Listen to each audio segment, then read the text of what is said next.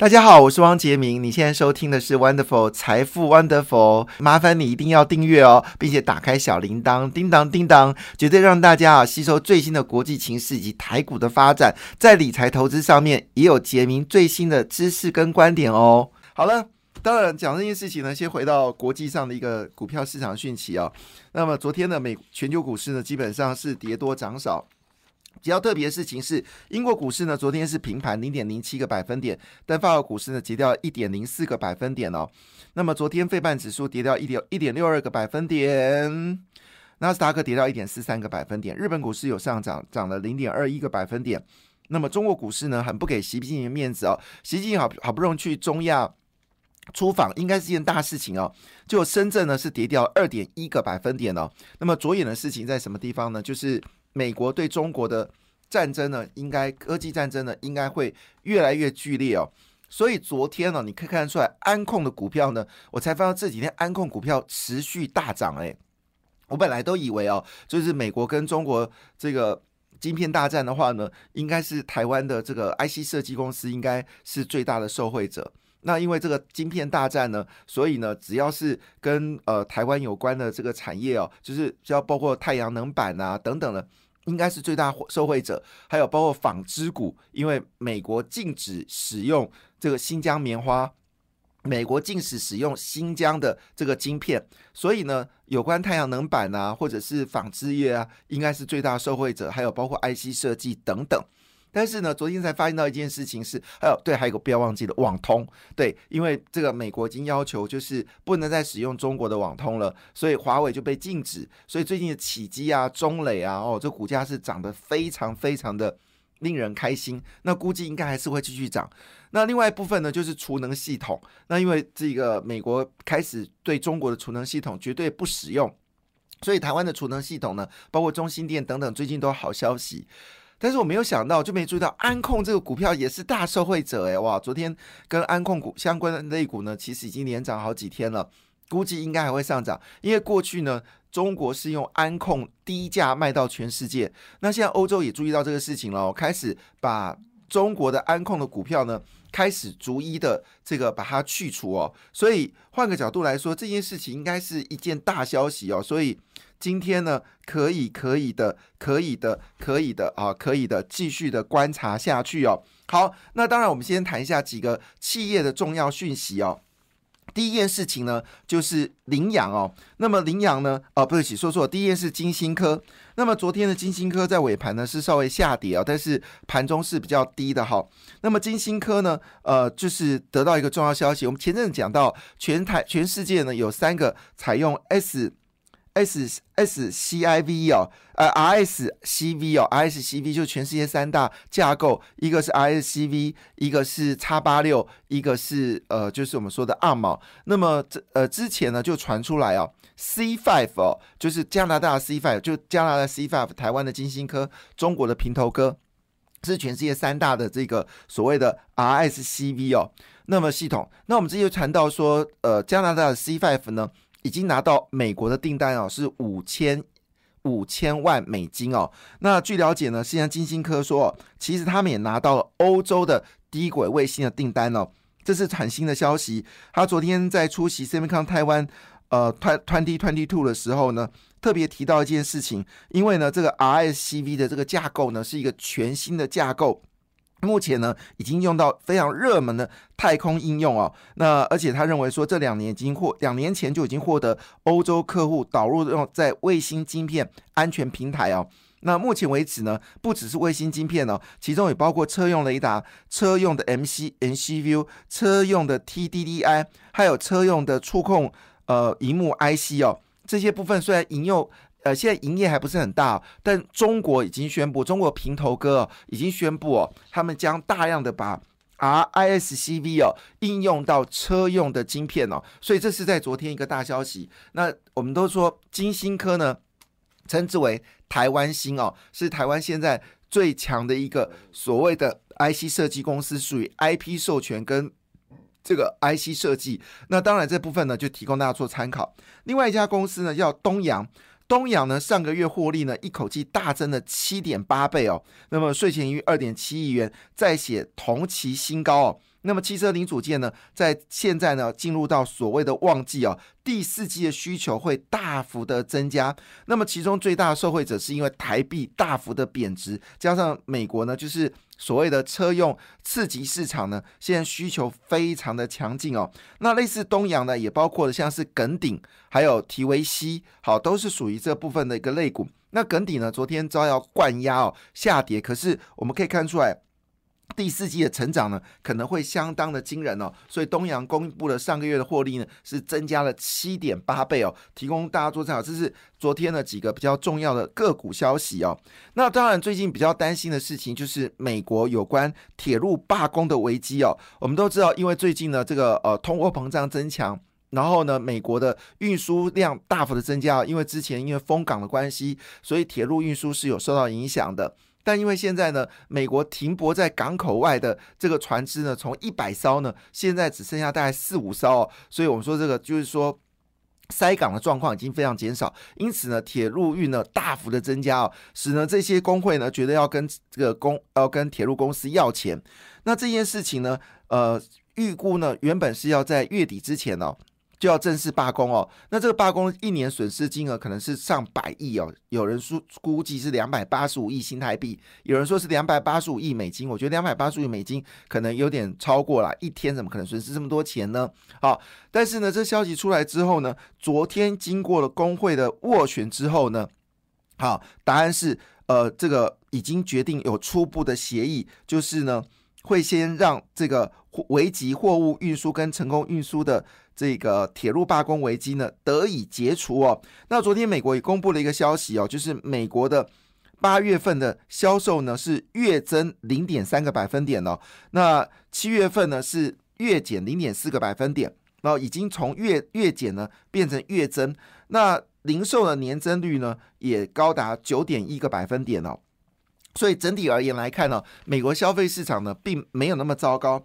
那么就在当下呢，呃，这个。就是我们说提到的，就是有关这个温和的回升哦。那我这两天有说，美国联准局呢，我本来以为是九月十六号到九月十八号开会哦，但确实时间呢是九月二十二号，就下礼拜了。所以要等到下礼拜呢，美国联准局才会摊牌，到底是升两码，还是升三码，还是升四码？那现在所有的预测值呢，应该是以升三码的几率最高，百分之九十认为是三码。好，那有些人比较积极，认为会升到五码，但几率不是那么大。主要原因呢，是因为美国的生产物价指数呢，确实已经开始放缓了，而且他们也认为激烈的升息没有办法有效的让通膨能够急速的降温是不可能的，必须要让。市场慢慢的来接受，就是我们说的这样的一个物价的一个变化。那随着乌俄战争可能会渐缓，那可能冬天天然气价格稍微上扬之之下的话呢，可能在明年哦，整个通膨的数据呢会朝百分之三或者百分之四的方向进行。那么这个情况下呢，产生了一个重大消息哦，就是人民币正式贬破了七块人民币兑换一块美金哦，这是二零二零年五月一号以来哦。最大的一次贬幅。那我们知道，在二零二二年的一月初的时候呢，人民币一度哦升至六点三八人民币兑一块美金哦。那在这个短短的，就是差不多一年的时间呢，人民币从六点三八呢一路点到现在的七点。呃，七点零一八三哦。那以目前为止来看呢，人民币呢基本上还会扩大贬值哦。当然，中国人行是有要去缓和人民币贬值啊，主要原因是他非常担心哦，美元正在快速的消失当中，所以他必须要缓和贬值。但台湾并没有美元消失的一个状况，并没有，所以呢。还是一件事哦，很多的工商业者认为说，既然台币要贬值哦，是不是一次让它贬到足哦？这个是一个可以值得看法。那一般来说，我们说货币政策，你必须要是有双面向的政策。一方面呢，就是你让货币贬值呢，很可能会造成所谓的通膨的一个状况，所以呢，这时候你必须要以升息来做一个相对的一个。保护机制，要不然你不升息的话呢，会造成一个结果，就是更多的厂商呢会借台币去买美金，因为利差扩大了。那利差扩大之后呢，其实如果你没有让大家有一次贬到的一个状况，就是说啊，我预期台币还会继续贬值，所以我现在对厂商来说，我现在借美借台币买美金哦，我将来还是有机会以更便宜的台币呢来还，所以呢，这其实会加速哦更多的厂商的一个预预期效果，我认为不是件好事，所以基本上来说，如果美国升三码。台湾还是升半码，台湾的利差会扩大，一定会很多更多厂商借台币买美金，那你还是会加速台币的贬值啊，还是会啊，你倒不如干脆就是宣布哦，就是放手，好，就是你对外说法就是放手让台币贬值，好，不要在盘中去做什么撮合，有必要吗？那这个对于这第这个第一第一件事，第二件事情你要升息。因为现在虽然我知道有些部分呃台湾的这个呃就是利率呃就是房地产有一些松绑的一个状况，但事实上呢，房地产还在很多地方是很贵的，所以你可以用所谓升息来压抑房价，那么让这个房子不要涨太凶。你房价一上涨，你租金就上涨，其实年轻人选票是不会投给执政党的。